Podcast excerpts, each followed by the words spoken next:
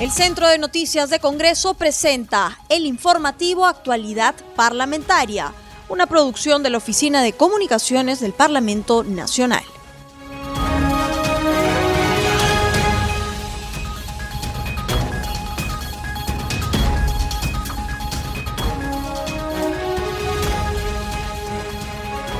¿Cómo están amigos? Bienvenidos al programa Actualidad Parlamentaria, una producción de CNC Radio del Congreso. Este programa se transmite en las regiones de Amazonas, Radio Estéreo 99, en Arequipa, Radio Las Vegas de Moyendo, en Cusco, Radio Tahuantinsuyo, en Huánuco, Radio Chalon Plus, en Junín Chanchamayo, Radio Superlatina, en Lambayeque, Radio Amistad. Los saluda Rómulo Vargas y los acompañaré en esta jornada informativa.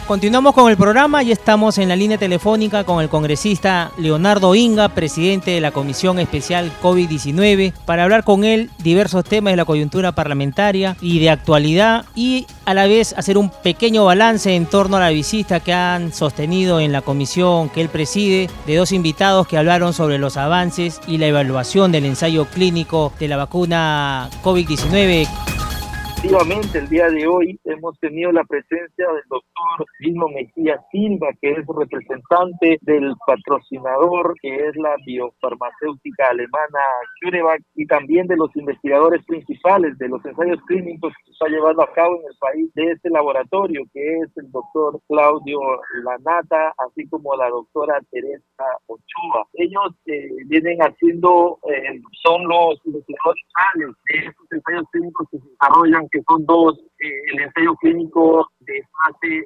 2A y el ensayo clínico de fase 2B3, que es lo que se están desarrollando en el país del laboratorio CureVac. Congresista Inga, ¿y estas vacunas que están en evaluación y en proceso todavía de investigación ayudarán a nuestro país ya que, mire, estamos por entrar a una tercera ola? Bueno, eh, esta es importante que esta farmacéutica, hay que destacar que esta farmacéutica alemana utiliza el mismo, eh, la misma tecnología de las vacunas de Pfizer y la de Moderna, que son los ARN mensajeros. Esto eh, es una de las, de las tecnologías de las vacunas que ha dado mayores, mejores resultados y con mayor eh, eficacia de las vacunas, ya como había indicado, tenemos eh, eficacias del 95% como la de Pfizer y 92% como la de Moderna. Entonces, esperemos que esta vacuna también tenga una eficacia elevada. E, es una tecnología bastante sólida que eh, está dando una, una sorpresa en las investigaciones porque a diferencia de las otras clases de vacunas, como son las vacunas eh, con, vino, con virus inactivo o las vacunas eh, eh, otras tecnologías que eh, lo que está haciendo esta es está evitando la eh, propagación del virus, no dicho está evitando que una persona contagie a otra con el virus. Esto es sumamente importante para la lucha contra la pandemia porque lo que busca es regresarnos a nuestra normalidad en ese afán de lograrse y de, completarse estos resultados que están teniendo eh, preliminarmente estas vacunas, pues lograrían que eh, se corte la propagación del virus y con ella eh, atenuar pues esta pandemia, ¿no? Congresista Inga, ¿y para cuándo estaría programada ya? ¿Hay fecha para la entrega de estas vacunas? No tenemos fecha, aún no se cierra el contrato con CureVac porque esta vacuna aún está en el estudio, como te decía, eh, parte de los estudios tienen de segunda fase, en la segunda fase 2A, que lo llaman ellos, y eh, están haciendo un ensayo clínico mezclando la fase 2 con la 3, que es un ensayo clínico 2 a 3, que lo, que lo han denominado. Entonces, eh, para tratar de avanzar justamente con los resultados. Esperemos que hasta fin de año se tengan resultados de esta vacuna y ya el próximo año pueda estar en el mercado disponible para su utilización, ¿no? Eso es lo que, lo que nos han informado el día de hoy los investigadores principales, así como el representante del patrocinador de este laboratorio alemán. Es una buena noticia en todo caso, congresista Inga, la que usted nos está dando a conocer, ya que esta vacuna ayudaría ya al pueblo peruano para estar vacunado. Y cambiándole de tema, congresista Inga, ¿qué balance podríamos hacer del proceso de vacunación que está realizando el gobierno a nivel nacional? Eh, hay que destacar que ya prácticamente las 500 mil dosis que se debieron utilizar en el personal de salud ya, ya se tiene casi al 100%, ya se ha vacunado al 100% la primera meta que eran los 447 mil entre médicos, enfermeras, relacionados al personal de salud, tanto en el MINSA como en el salud, ya esto se, se ha cumplido ahora, está en, en, una etapa de la segunda dosis y también eh, de cumplir con, con cerca de 50 mil, eh, cerca de 50 mil, es algo menos, de eh, personal también de los diferentes colegios médicos eh, que trabajan de forma independiente, que han solicitado también eh, la vacunación, pues atiende pacientes con COVID y, y, todo eso, entonces está en este proceso ahora justo de, vacunación y lo otro con la vacuna de Pfizer que se viene avanzando el tema allí de eh, la vacunación de la Policía Nacional, de los adultos mayores y también se va avanzando con el tema de los bomberos, que, es importante que también lleguen a vacunarse. Aquí eh, hay que tener un, un, un tema mucho cuidado y es la utilización al 100% de las dosis de, de las dosis que llegan en las vacunas de, de Pfizer se está teniendo algunos inconvenientes al interior del país por la falta de coordinación quizás o de un protocolo eh, que lo que haga es que se abra una, una, una vacuna o un vial en ese frasquito donde que vienen las seis las seis dosis de Pfizer que se abran eh, cuando se tienen ya los seis, los seis, las seis personas que se van a vacunar y no antes, ya que eh, al interior del país se tienen noticias que, por ejemplo, en Arequipa se ha perdido cerca de 17 dosis porque han abierto el, el, el vial y no teniendo a las personas para vacunar y llegada la hora de la tarde ya eh, no se pudo completar las vacunas y ha quedado estos, estos, estas dosis sobrantes, no que han quedado en, en, en pérdida prácticamente, ya que al día siguiente no se puede utilizar porque una vez que se prepara la, la vacuna con, con, el, con el, el dial de las seis dosis, esto tiene que ser utilizado en menos de seis horas. Entonces, ya para el día siguiente ya no se puede utilizar esta, esta vacuna, ¿no? Entonces, allí hay que, hay que tener mucho, mucho cuidado en el tema logístico y la coordinación para tener las, los pacientes eh, en el número indicado para cada vial y con ello evitar las mermas. He, he visitado los vacunatorios de salud y lo que se hace es en la parte final del día, ya para la tarde, se vacuna de seis en seis. O sea, una vez que se complete las, las seis personas para vacunarse, recién se prepara la vacuna, se los aplica a las seis personas y al final del día para evitar y que si, si no se lograría completar las seis personas, lo que hace es se reprograma para el día siguiente a primera hora a esas personas que a, habrían acudido al final del día, ¿no? Porque no se puede eh, abrir un vial para una persona y si luego eh, nos estaríamos desperdiciando cinco dosis. Esto es lo que hay que tomar en cuenta y consideración a nivel nacional y el MINSA debe tener un protocolo eh, más claro para que las regiones puedan eh, no tener estos inconvenientes que se están reflejando en estos, en estos días, ¿no? Congresista Inga, ¿y el ritmo de la vacunación está bien? Ya que hay algunos inconvenientes al interior del país con las personas adultas mayores que todavía no son vacunadas.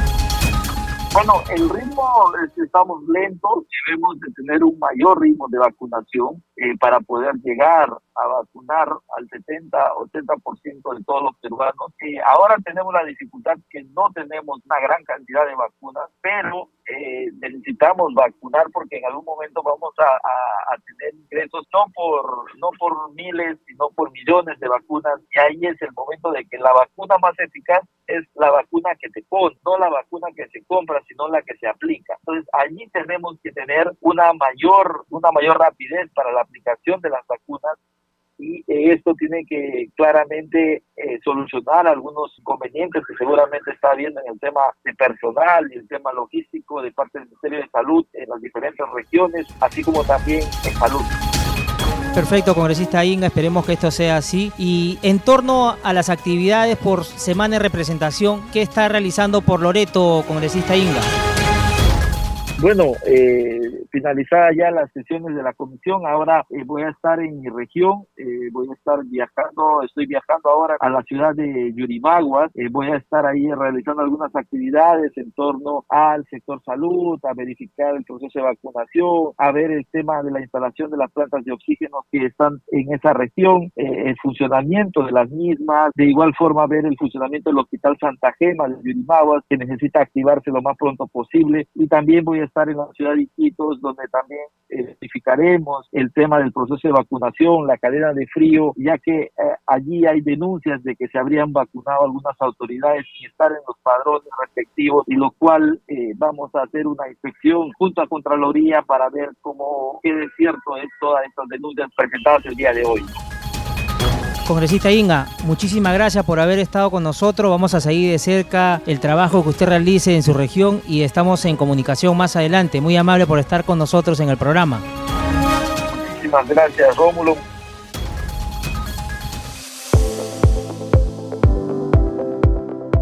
Ahora vamos pase a nuestro segmento Congreso en Redes. En la línea telefónica estamos con nuestra colega de la multiplataforma, el Centro de Noticias del Congreso, Estefanía Osorio, para que nos brinde las actividades de los congresistas en las redes sociales. Adelante, Estefanía, te escuchamos.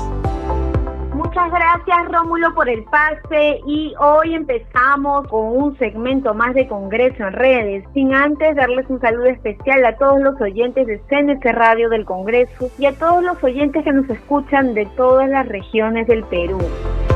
Empezamos con algunas publicaciones de los congresistas en las redes sociales. La congresista Leslie Lazo de Acción Popular publica en su cuenta de Twitter la preocupante información que su salud y Lima y Callao ha publicado, pues dice que no cuenta con camas UCI ni con ventiladores para personas adultas. Exhortó al gobierno a hacer el mayor de los esfuerzos para revertir esta situación y así evitar más muertes por la COVID-19.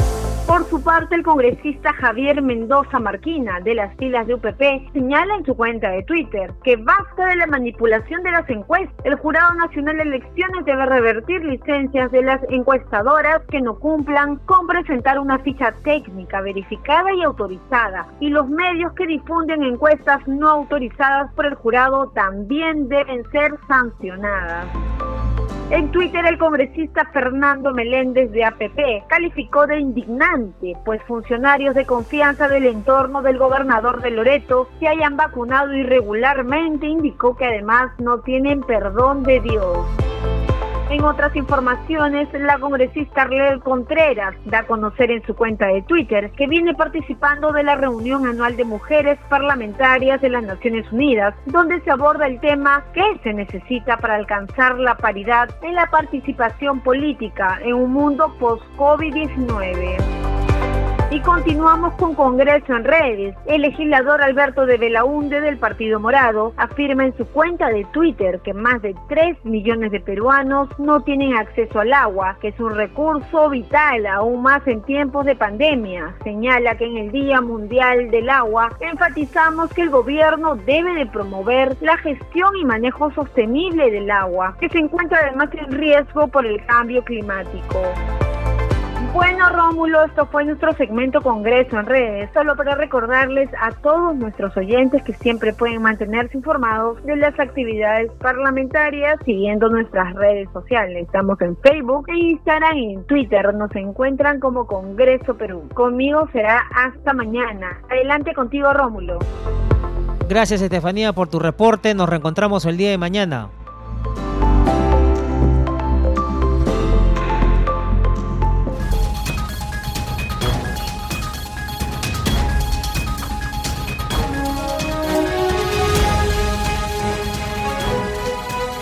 Continuamos con el programa y estamos en comunicación con el congresista Marco Pichilingue, integrante de la Comisión de Fiscalización, para hablar con él sobre diversos temas de la coyuntura parlamentaria y de actualidad. Y antes de ir al tema de fondo, congresista Pichilingue, quisiéramos tener su opinión sobre el trabajo de la Subcomisión de Acusaciones Constitucionales, ya que continúa con el proceso de juicio político contra el expresidente Vizcarra y la exministra de Salud Pilar Macetti y ex titular de Relaciones Exteriores Elizabeth Gastete. Esta vez contó con la participación de Estados últimas altas funcionarias, ya que no llegó a la sesión el expresidente Vizcarra. ¿Qué nos podría decir, congresista? Rómulo, gracias por la oportunidad que me brindas de poder dirigirme a través de tu programa a pueblo peruano. Eh, sí, la verdad lamentable. Yo primero no me extraña que el señor Vizcarra siga sacando el cuerpo. Yo antes de que tuviera este problema de la enfermedad del COVID, eh, por el tema de las vacunas. Yo ya le había dicho tanto en el Pleno como en la Comisión de Fiscalización lo que pienso del señor Vizcarra, que se reduce en dos palabras, ¿no? Eh, que es un cobarde y que es un miserable. Por los actos que hizo de espalda al pueblo, por los miles de muertos como consecuencia de la falta de oxígeno, de la falta de camas y de la falta de vacunas. Por eso le mencioné al señor. Y ahora que está trabajando con respecto a la, a la Comisión de Acusaciones Constitucionales, la verdad que me deja mucho que desear lo que han manifestado las dos exministras y, y en ese sentido yo le creía más a la a la exministra Stete cuando ella dice que sí le comunicó al presidente Sagasti que se iba a vacunar y en ese ha sido reiterativo y permanente su posición desde que ella renunció con respecto al tema que ella había sido vacunada. Entonces deja mucho que desear esa posición frente, por ejemplo, al accionar que ha tenido el señor Vizcarra, ¿no? Ahí por eso caben los términos que yo le acabo de señalar.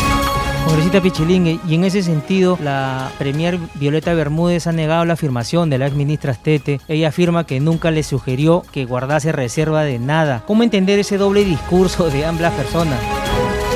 Por eso digo yo, más, a mí me parece mucho más convincente. Cuando uno habla con la verdad, se nota. Y no necesita ser psicólogo ni, ni nada por el estilo. Y creo que en este caso la, la señora Stete está diciendo la verdad. Por lo menos esa es mi percepción. Y en ese sentido lo que hace la Premier es solamente tratar de proteger al presidente Sagasti, que no asume con, eh, digamos, este hombría lo que debe aceptar. Si él autorizó, bueno, pues lo, lo asumo y tengo que asumir, asumir algún costo de carácter político también. Pero no, pues ir a entrar este tipo de cosas al final, siempre se llega a saber la verdad.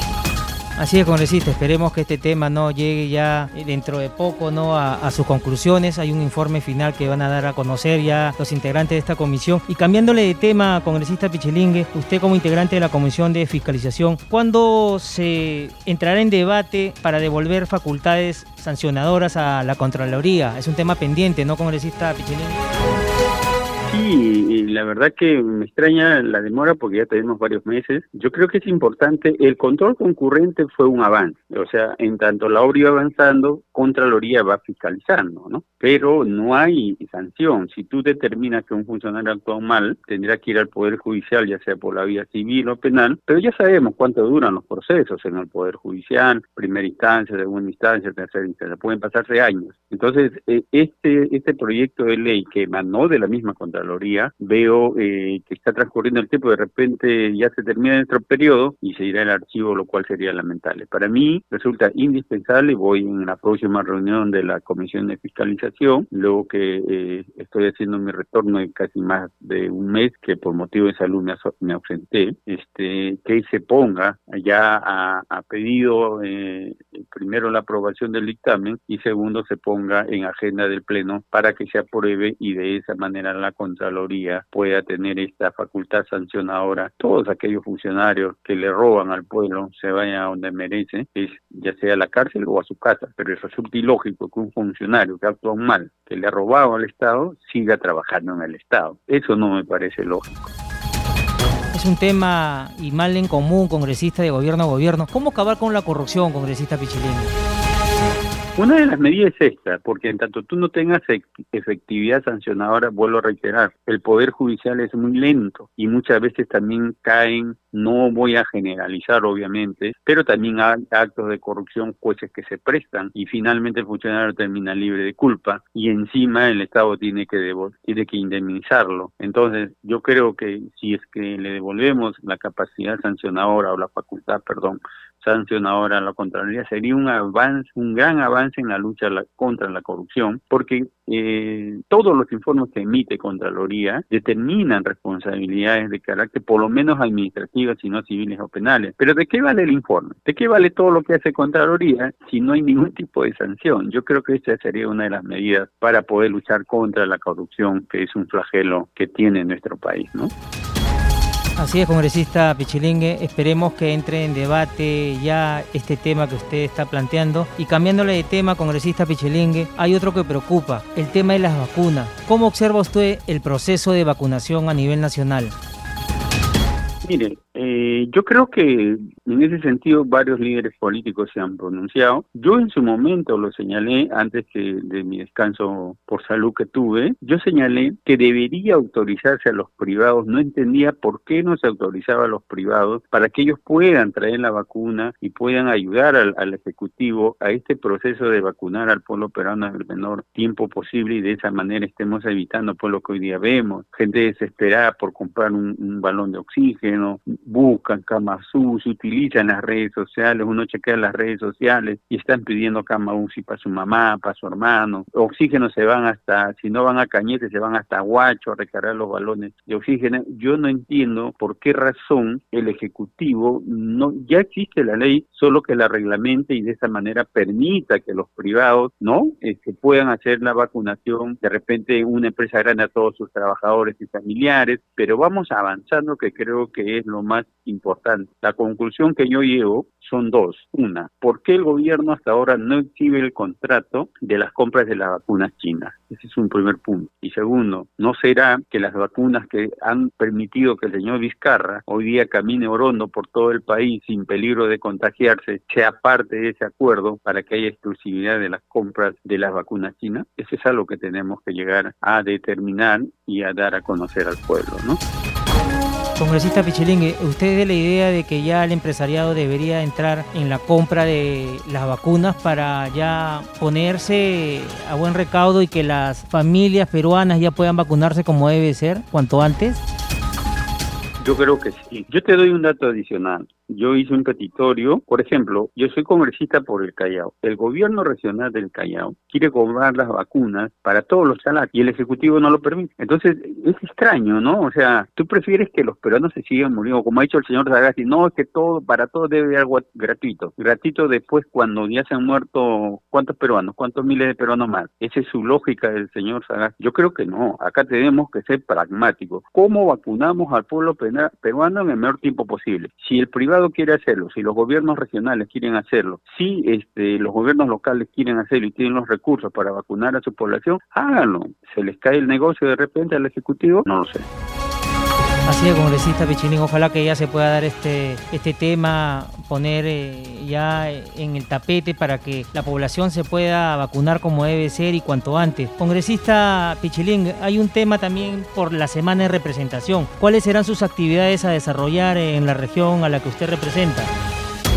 Sí, el día de ayer ya hemos empezado a, reunirnos con diferentes sectores. Eh, hay algunos proyectos de ley que están en carpeta de, poder ser aprobados y que son importantes para mi región, como por ejemplo eh, la aprobación de modificación de la ley de rentas de aduana. Nosotros acá en el Callao recibimos ingresos adicionales, o sea, me refiero al gobierno regional y gobiernos locales, eh, ingresos adicionales por rentas de aduanas. ¿Qué es esto? Toda mercadería que ingresa al Callao a través del puerto aeropuerto está afecta a un impuesto y de ese impuesto el 2% ingresa como rentas de aduana para la región, que es una buena cantidad de dinero, pero en los últimos años no ha tenido la efectividad que es lo que yo he venido señalando. ¿Cuál es el motivo de mi proyecto de ley que ya está agendado en el Pleno? Que el 10% de lo que ingresa por renta de aduana sea exclusivamente para equipamiento e infraestructura en salud. Nosotros carecemos en este momento de un hospital de la categoría que necesita el Callao. A nosotros nos encontró la pandemia con los hospitales colapsados antes de la pandemia.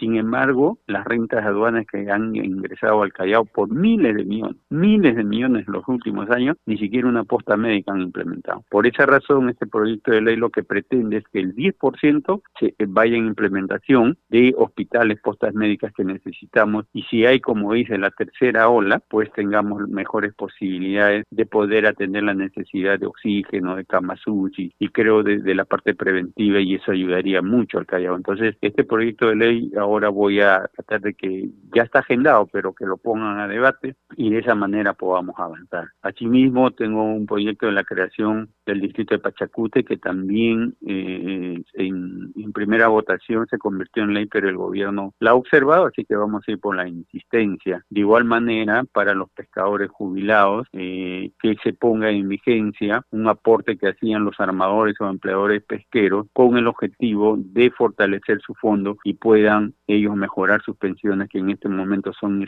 irrisorias. Hay personas que cobran 5 soles, 10 soles, 15 soles, para que tú te des cuenta de la gravedad y lo importante que significaría aprobar este, esta, este aporte hacia el fondo de los pescadores. Además, voy, me he estado reuniendo con los pescadores, hoy he estado reunido con los representantes de Ventanilla Norte, ayer estuve con Pachacute, mañana me voy a reunir con los pescadores activos que se están dedicando a la acuicultura, tengo pendiente también algunas otras reuniones más, tanto por ejemplo en el caso de la, de la región Callao, ese es algo que yo he cursado algunos oficios, en el sentido que la, la, la región Callao no tiene unidad ejecutora, me refiero a la región policial del Callao, no tiene unidad ejecutora. ¿Qué significa esto? Que si ellos quieren comprar papel bon, tienen que pedirle a Lima. De igual manera, estamos insistiendo con Contraloría, la única región en el Perú que no tiene una sede, que no tiene una oficina de la Contraloría, es el Callao. A mí me parece, si partimos de lo que el Contralor en su momento dijo, que la,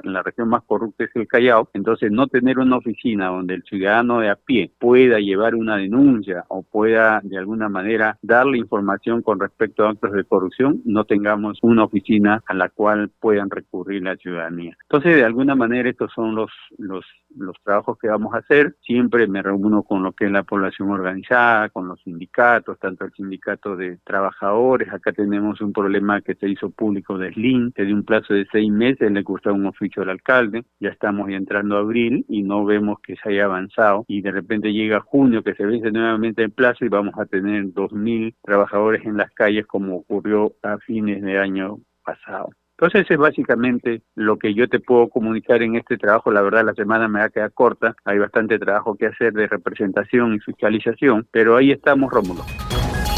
Congresista Pichilingui, muchísimas gracias. Hay muchos temas para conversar con usted. Quizá la semana que viene ya podamos hacer un gran balance de todas las actividades que ha desarrollado. Muy amable por haber estado con nosotros. No, a ti las gracias, Rómulo. A tu disposición.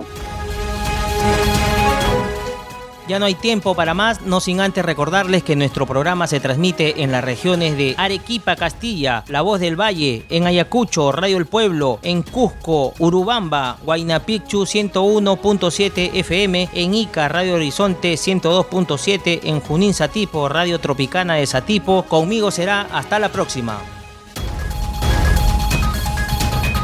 El Centro de Noticias de Congreso presentó el informativo Actualidad Parlamentaria, una producción de la Oficina de Comunicaciones del Parlamento Nacional. Los invitamos a visitar nuestras redes sociales y sitio web www.congreso.gov.pe.